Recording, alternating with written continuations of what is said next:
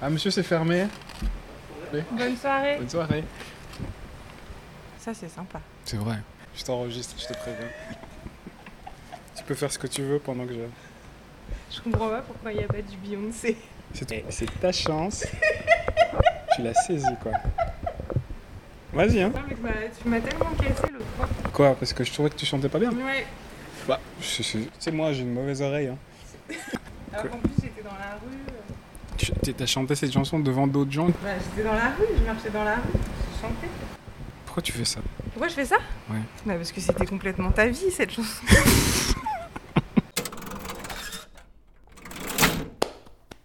Vous êtes passé par la librairie? Comme ça, tu connais les génériques par cœur. En arrivant à la caisse, on a fait un brin de causette. Mais attends, mais ça. je- En fait, je me souviens même plus du nom du podcast. Sérieux? Ouais, c'est Tiroir Caisse C'est quoi. Comptoir. Comptoir Caisse, pardon. Comptoir Caisse, vous êtes venu à la librairie, Vous avez choisi des livres, vous en avez acheté, on en a discuté, et la- au moment de passer à la caisse, on a rempli des sacs et on en a vidé d'autres. Comptoir Caisse. C'est quoi? Qu'est-ce qu'il fallait dire à la fin? Bonjour Marie. Bonjour Doulia Tu vas rater ton train à ce rythme-là, je Ouais, pense. donc dépêche-toi. Oui, pardon. Bon, nous avons le plaisir et l'honneur de recevoir euh, Marie Herman des éditions Hors d'atteinte qui, suite à une rencontre exceptionnelle, donc il y, avait quoi, 150 personnes? On a réussi à respecter les mesures de distanciation sociale. C'était un, un succès qualitatif, mais les- pas de Une public. foule en délire. C'était un public qualitatif, Voilà, oui, oui. Et une rencontre, euh, en tout cas une, une intervenante. quantitative. Tu es quantitative. Ah, ça ne va pas aller. non, c'était super cool de te recevoir. Donc, au-delà du fait que tu as fait cette, on a fait cette petite rencontre, tu nous as aussi acheté quelques livres, Ouais. de très beaux achats. Qu'est-ce Bah, que tu as alors, je acheté t'ai vraiment, je t'ai vraiment écouté aveuglément. Ah oui, si oui, du si coup. c'est possible d'écouter avec les yeux fermés. Mhm. Euh, et du coup, j'ai pris euh, euh, des, que des trucs que je connais absolument pas. Alejandra Pizarnik, Les Alejandra travaux et les nuits. Voilà, ouais. donc évidemment, je, je savais que j'allais me faire humilier. Stella Corfou de Béatrix Beck. Ouais. Ça, ça va. Les 11 de Pierre Michon. Et euh, le seul que j'ai un peu choisi moi-même, parce que sinon, c'était vraiment que de la dictature totalitaire et une imposition. euh, voilà, je, je n'ai rien pu faire. Bravo pour ton respect du consentement. Enfin, Euh, Alors, le seul truc que j'ai vraiment choisi, c'est Les Petites Vertus. De Ginsburg. Ginsburg. Ouais. Et en fait, ça, euh, je l'ai choisi parce qu'il n'y a pas très longtemps, j'ai travaillé avec une réalisatrice Mhm. qui euh, m'a dit que. Je t'ai pas posé de question en plus. Ah, pardon. Pourquoi tu l'as choisi Bon, vas-y. Ah, c'est sympa. C'est Ah, les dictateurs, hein, c'est ce que c'est. ouais. Euh, Ça va fait, tellement rien donner. Quoi Mais notre discussion. bah, Attends, je te raconte pourquoi je l'ai choisi. Pardon, vas-y. Je l'ai choisi parce que j'ai travaillé avec une réalisatrice il n'y a Ouais. pas longtemps. Mhm. Je la modérais et je faisais de l'interprétariat pour elle. Mhm. qui m'a parlé de Natalia Ginsburg et qui m'a parlé d'un texte d'elle qui commence par euh, une anaphore, un truc qui se répète tout le temps, qui est, qui est Il y a des femmes qui. Mhm. Et donc elle disait que c'était, ça décrivait des femmes qui faisaient des trucs différents et elle a dit Il y a des femmes qui mangent des petits pains euh, assises sur des bancs en attendant dans une gare. Mhm. Et quand elle a dit cette phrase, elle s'est mise à pleurer. Elle avait, elle avait ses deux mains sur son visage, elle, elle, s'est- elle est complètement rentrée en elle-même, elle n'a plus rien dit. Et j'étais euh, assez gênée parce que je, je l'aime vraiment beaucoup, cette femme, mais je l'avais rencontrée trois jours avant, donc euh, Ah ouais. je savais pas du tout comment je pouvais réagir. Je lui ai touché le bras, et puis elle s'est dégagée parce qu'elle voulait pas que je la touche. Alors je lui ai laissé du temps, et puis après elle a réémergé, elle a dit mais il faut que tu saches que ces dialogues c'est quand même compliqué pour moi, parce qu'on a vraiment passé cinq jours euh, Mhm. collés l'une à l'autre, à beaucoup parler de nous et de nos vies et de comment on venait de traverser les mois qui viennent de s'écouler. Et pour toutes les deux, c'était très puissant et fort. Moi aussi, ça m'a fait pleurer. Mhm. Et, et du coup, je, je repense beaucoup à cette phrase et, euh, et je saurais jamais, je pense, pourquoi c'est cette phrase qui l'a fait pleurer, pourquoi elle a réagi comme ça à ce moment-là. Mais s'est senti à l'aise de pleurer devant toi C'est peut-être Ça, aussi ouais. un signe. euh, Ça, je pense que c'est chouette. mhm. Mais, à quoi elle relie cette phrase sur les petits pains Mhm. des femmes qui mangent dans... Enfin, moi, je trouve que cette phrase est très belle. Mhm. Et on peut mettre plein de trucs derrière, mais je sais pas du tout euh, ce, que ça, ce que ça recouvre pour elle. Et, je pense que j'y penserai toujours comme ça, en me disant qu'il y a, il y a un mystère là-dedans. Et, j'aime bien que ce soit un mystère. Tu chercheras peut-être à savoir pourquoi elle pleure ou alors c'est juste. euh, Non, je- du coup, parce qu'elle m'a, elle m'a dit que c'était vraiment quelqu'un qui lui tenait beaucoup à cœur et, et comme, euh, comme euh, généralement j'ai trouvé ses goûts très intéressants et, et sa manière de voir la vie inspirante, comme on Mhm. dit, bah, j'ai envie d'aller voir ça.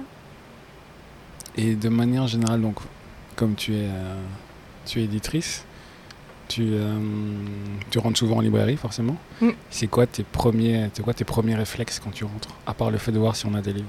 À part le fait de voir? Si on a des livres. Ah ouais, ça c'est- Euh, non, heureusement, c'est pas mon premier réflexe. Euh, je- moi, mon premier réflexe, c'est quand même de voir ce qui est en- mis en avant en littérature. C'est le, Ouais. le premier truc qui me, qui me parle. Et en fait, c'est vrai qu'en voyant beaucoup de librairies, on, on acquiert une, une certaine manière de savoir tout de suite si une table est travaillée ou pas. Et, euh, et si, elle est, euh, si, elle, si elle est personnalisée ou pas. Enfin, C'est-à-dire si le libraire a les livres qu'il faut avoir à un certain moment ou si. Ça risque d'être vexant euh, d'entendre ça. patte. pour un Bah, je pense pas, parce Mm. que c'est. Enfin, travailler au sens où où il y a des choix assumés et faits. Ou... Mm. Après, tout le monde a des raisons de, ne pas forcément euh, mettre des choix euh, Mhm. très personnalisés sur une table. Mais moi, je trouve qu'on on acquiert avec le temps une manière de sentir si une librairie. euh, alors, peut-être travailler, c'est un mot méchant, mais Mm. qui, en tout cas, si elle, si elle s'implique ou si elle. Indépendante ou pas, c'est ça que tu veux dire? Ouais, si elle, si, si elle met en avant des, des choses qui ont à voir avec le goût et pas seulement avec le commerce, quoi, pour Ah, le c'est dire pas mal, ça. simplement. Ouais, non, Ou c'est- pour, euh, pour le dire, euh, ou, ou avec euh, des choix politiques et pas seulement avec euh, ce qu'il faut avoir euh, parce Mhm. que tous les autres les ont, quoi. Et donc euh, ça, je, ça, me, ça me frappe beaucoup. Et pour euh, continuer à être méchante, euh, je, suis souvent euh, agacée par les librairies qui ont que des très grosses maisons d'édition et qui parsèment euh, deux, trois titres de maisons euh, qu'on dit indépendantes euh, pour avoir l'air de- d'être euh, diversifiées, Mhm. ce qu'elles ne sont pas en réalité. Alors encore une fois, chacun, chacun a ses raisons hein, et il y en a qui survivent comme ça et voilà. Mais hum, moi, je trouve maintenant c'est un truc que je, dont je me rends compte Ouais, rapidement. ouais, quoi. ouais. Donc je fais attention à ça. Et puis après, euh, je, je suis évidemment hyper intéressée par les tables thématiques. C'est, ça me- m'intéresse vachement de savoir, euh, parce que c'est quand même euh, une partie du métier de libraire que je trouve assez fascinante. Mhm. C'est ce- cette manière de créer des liens entre des livres euh, qu'on n'aurait pas forcément anticipés ou imaginés et, et de, les faire se répondre euh, les uns aux autres, ce qu'on fait nous à l'échelle d'une maison d'édition Mhm. mais ce que vous, vous pouvez faire à l'échelle d'un thème ou d'un Mhm. d'un sujet. Et donc, à travers les différentes maisons d'édition, les différentes époques. Et, et ça, ça m'intéresse beaucoup parce que c'est aussi par ça que, déjà, que je peux me faire une idée de ce qui existe sur quelque chose et de ce que nous, on pourrait ajouter ou soustraire ou, euh, ou déplacer. Et puis aussi parce que moi-même, ça m'amène vers des, des chemins que j'ai pas forcément euh, imaginés. Et après, ça m'intéresse aussi vachement de regarder, euh, même si des fois je le regarde vite, le rayon euh, BD et enfants, parce que ça, Mhm. je trouve que ça dit aussi énormément de comment une Mhm. librairie est tenue. Parce que là aussi, en- chez les, dans la littérature pour enfants, je trouve qu'il y a un- une manière d'être euh, conventionnelle, de- d'aller immédiatement. Par exemple, là, en ce moment, euh, on voit que du cahier d'Esther et Mortel Adèle. Mhm. Et je trouve que c'est désespérant et triste que, que des libraires euh, donnent autant d'espace à des livres qui se vendent de toute façon, qui ont déjà trouvé leur public depuis longtemps et qui, à mon sens, ne sont Donc pas. les avoir, c'est pas un problème, c'est juste le fait qu'il y a trop Non, de place c'est- ouais, ça. ouais. C'est qu'ils sont, ils sont vraiment beaucoup, massivement mis en avant au détriment d'autres livres qui ont plus de mal à s'installer. Mhm. Mais en tant que lectrice, là tu nous parlais tout à l'heure de cette relation que tu avais avec cette, euh, cette réalisatrice qui t'a permis d'entrevoir euh, Manhattan Ginsburg. Est-ce que tu marches beaucoup à la, confiance? C'est lié à des personnes en particulier Parce que je me rappelle d'un- d'un- d'un- d'une personne qui est passée il y a quelques jours qui m'a dit Mais moi, j'ai avant tout besoin d'un lien avec une personne en particulier. Comme là, tous les livres que je t'ai proposés, parce qu'on se connaît. Mais comment est-ce que toi tu fais d'habitude? Ouais, je pense que ces, derniers temps, c'est devenu quasiment que ça. Enfin, ça m'arrive euh, encore de temps en temps d'acheter un livre parce que j'ai lu euh, une critique dessus et que c'est un sujet qui m'intéresse ou qui m'interpelle. Euh, mais évidemment, euh, je- comme tous les éditeurs, je lis énormément pour le boulot et Ouais. donc euh, j'ai parfois du mal à, à lire encore après pour moi et, et même et pourtant je m'y oblige parce que j'ai toujours trouvé ça scandaleux un éditeur qui dit qu'il a plus le temps de lire parce que c'est Mm. quand même bien pour lire qu'on fait ce métier Mhm. et, et que justement je veux pas perdre le lien avec ce qui se publie et je pense que c'est quand même un, un apport absolument nécessaire. Quand on est éditeur, on a quand même vraiment besoin de, de se nourrir aussi d'autres euh, d'autres livres, d'autres époques, d'autres euh, Mhm. pays et de choses qu'on ne ferait pas euh, nécessairement nous-mêmes, mais Ouais. qui nous questionnent, nous déplacent et nous font douter. Mais c'est vrai que ces derniers temps, euh, T'as Comme- quelques personnes ressources comme ça. hein? Ouais, comme je, comme je, je, je lis, enfin, j'ai vraiment pas beaucoup de temps à consacrer et, et qu'en plus je suis quand même devenue évidemment de plus en plus difficile. Que euh, je, enfin, j'ai évidemment une déformation professionnelle qui fait que je vois très vite, euh, enfin souvent où ça va en venir et ce que ça va me dire et, et que je me dis j'ai déjà lu ça 150 fois. Du coup, je, je- ça m'arrive de plus en plus rarement de, de prendre le risque de d'essayer un roman euh, comme ça, juste euh, en, m'appuyant sur, la, sur le titre ou la quatrième de Mhm. couve. Quoi. Et c'est vrai que je, je lis de plus en plus euh, ce que ce qu'on me conseille. Et, Mhm. Et, c'est, et oui, et, je- et je fais vraiment confiance à, à quelques personnes autour de moi. euh, Mhm. et puis c'est c'est aussi évidemment, c'est toujours euh, des ricochets quoi. C'est parce que j'ai lu un livre et que j'en parle à quelqu'un qui me dit ah mais t'as pas lu aussi ça, ça? ouais, Et- ouais, ouais. ouais. Là, tout à l'heure, on, donc, on a eu cette petite euh, discussion euh, autour de, de la maison d'édition, de, de- de- d'un d'un des ouvrages qui s'appelle Notre corps nous-mêmes. Forcément, dans une discussion comme ça, on n'a jamais le temps de parler de tout. Est-ce qu'il y, qu'il y a une question que tu aurais voulu que je te pose ou, ou un aspect de, la maison dont on n'a pas parlé, que euh, qui te tient à cœur et qu'on a oublié de, d'aborder? Euh, en fait, euh, j'espérais un peu pouvoir remercier Laure Mistral qui était dans la salle et j'ai pas eu l'occasion et c'est dommage, mais qui, qui fait partie du comité éditorial des éditions Hors d'atteinte et qui vient d'accomplir un travail énorme euh, sur euh, le livre qu'on est en train de terminer qui s'appelle Le Parti des communistes, qu'on envoie euh, à l'impression lundi. Et en fait, de manière plus large, je, repensais. J'y pense beaucoup ces derniers jours, enfin, et puis de manière générale, à, la dimension collective d'un projet comme celui-là et au fait que c'est quand même toujours des, des, moments très beaux où des individus euh, ont chacun leur euh, domaine de spécialité et c'est parce qu'ils sont très bons dans leur truc et parce qu'ils veulent contribuer à quelque chose de général qu'on arrive à faire un livre et, parce qu'on arrive à travailler ensemble et à se répartir des tâches et à s'écouter et à, avancer côte à côte. Et, là, euh, en particulier, ce, ce livre-là, ça fait donc pas mal de mois qu'on est dessus parce que il est vraiment très gros et, et, euh, il fait euh, pour le moment autour de 740 pages. Faut pas te dire ça. Faut, faut pas le dire avant publication. Faut pas le dire. Oh non, ça risque de- de- d'effrayer. Non, mais parce qu'on on aimerait vraiment qu'il devienne un classique sur euh, l'histoire du Parti communiste et plus généralement sur euh, moi ce que je trouve très bouleversant dans ce livre c'est que c'est vraiment l'histoire d'un parti qui a malgré tout ce qu'on peut lui reprocher vraiment essayé concrètement et quotidiennement de faire participer les classes populaires à la politique Mhm. de faire en sorte qu'elles deviennent cadres d'un parti Mhm. qu'elles se représentent elles-mêmes, ce qui est quand même euh, une tentative unique qu'on qu'on retrouve euh, pas beaucoup ailleurs et qui pour moi est tellement urgent, central, nécessaire et, et je trouve ça tellement incroyablement scandaleux que, que l'écart se creuse de, de manière aussi forte et permanente entre euh, les gens qui gouvernent et les gens qui sont gouvernés. Mhm. Et, et du coup, ça a été un, un travail euh, émouvant et fort, et justement de, de pouvoir être dans une, dans une coopération, une collaboration constante euh, avec tous les gens qui ont participé à, à l'élaboration de ce livre.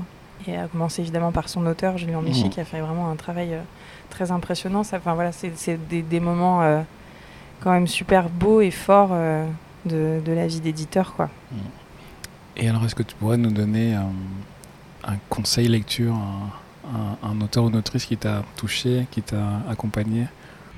Euh, non, là, je viens de lire un livre euh, de Jean Echnoz euh, qui est très court, euh, qui raconte ses rapports avec Jérôme Lindon, qui était son éditeur aux éditions de Minuit, que j'ai trouvé très drôle et en même temps euh, émouvant à plein d'endroits parce que euh, Et Schnoz raconte euh, les espoirs qu'il avait, euh, jeune homme, euh, vis-à-vis d'un éditeur dont il imaginait qu'il pourrait marcher dans le jardin du Luxembourg et parler de la place d'un personnage, du Mhm. rythme du récit. Et bah clairement, euh, Lindon, ça l'intéressait pas du tout. Il avait vraiment autre chose à faire. Et donc, Schnoz était complètement livré à lui-même, sans personne pour l'accompagner. Et Mm. son deuxième livre ne plaît pas à Lindon, à, à Lindon qui lui dit au téléphone Bah non, c'est mauvais. Et, et l'autre, il a Mm. qu'à remballer son manuscrit. Et enfin, c'est évidemment euh, complètement à l'opposé de la manière dont je considère moi mon métier d'éditrice, mais c'était super intéressant de voir comment des liens se tissent entre eux malgré tout et Mm. une vraie amitié et, et un compagnonnage sincère. Euh, après, un autre livre qui m'a énormément marqué ces derniers temps, c'est euh, c'est, euh, Hammerstein de Enzensberger, qui est donc un auteur allemand contemporain qui euh, raconte l'histoire de cet homme qui était euh, ancien, enfin qui était chef de l'état-major euh, en Allemagne juste avant l'arrivée au pouvoir de Hitler Mm. et qui réussit cette prouesse incroyable de rester en Allemagne sans jamais se trahir et trahir ses idées et euh, tout en restant, euh, enfin en ne basculant jamais dans la clandestinité, mais en, en faisant en sorte de, de favoriser des, des tentatives d'assassinat, de, de résistance. C'est-à-dire que par exemple, il laisse nonchalamment traîner des, des papiers euh, de haut secret défense sur son bureau que récupèrent ses filles qui sont en lien avec l'URSS et qui Mmh. les font passer euh, en Russie euh, l'air de rien. Et donc l'histoire de, ce- de cet homme et de cette famille et, et de comment on continue à survivre dans un contexte comme celui-là euh, sans changer de, de conviction et sans se perdre, sans perdre son identité, je trouve ça déjà très fascinant en soi. Parce qu'en plus, ça, ça raconte euh, l'Allemagne d'une façon vraiment euh, complètement inédite. Mais euh, la démarche de Enzensberger est, est fascinante parce que en fait, euh, il chose, considère que, que c'est impossible de se mettre à la place des gens qui ont vécu avant nous, que ça serait prétentieux que de pouvoir dire que on sait ce que c'est quand il faut prendre une décision en 10 minutes et qu'on risque de mourir si on prend la mauvaise, Mhm. s'il faut monter dans un train, disparaître, euh, changer d'identité, euh, et que du coup il peut pas écrire cette histoire-là d'une façon euh, classique. Il a fait un très grand travail de, de recherche, il a vraiment lu toutes les archives possibles. Son travail est très méticuleux, très argumenté, mais il s'est aussi permis une grande liberté pour justement essayer de, de coller à cette vérité qu'il ne pourra jamais trouver directement en tant qu'écrivain et qui consiste entre autres à mener des conversations posthumes, c'est comme ça que ça s'appelle, avec les, les personnages dont il est question dans son livre, donc qui ont vraiment existé, mais qui fait parler après leur mort, et donc il s'adresse directement à, à eux en tant qu'écrivain. On le fait tous un peu de temps en temps, non Des fois? Les conversations posthumes. Oui, mais alors lui, ce qui est génial, c'est qu'il les écrit, quoi. Et donc il, écrit, euh, et puis il se fait régulièrement envoyer bouler. Les gens lui disent, écoute, là, je suis mort, euh, tu m'emmerdes, j'ai autre chose à faire quand même que répondre à tes questions. Il est, lui, il a, non, mais je vais vraiment pas vous déranger longtemps, mais c'est juste qu'il y a un truc que je comprends pas dans votre vie. Ah. Et, et je trouve ça génial de, de s- de se laisser cette possibilité-là. Et pour moi, c'est un livre justement qui est super intéressant dans cette, ce, ce champ euh, un peu indéfini entre fiction et non-fiction. Non, c'est pour toi, c'est pour le train. Hein c'est pour le train. Bah oui, il faut aller, faut Oui, aller faut prendre, prendre le train. c'est clair. Et merci Marie. Et merci Doulia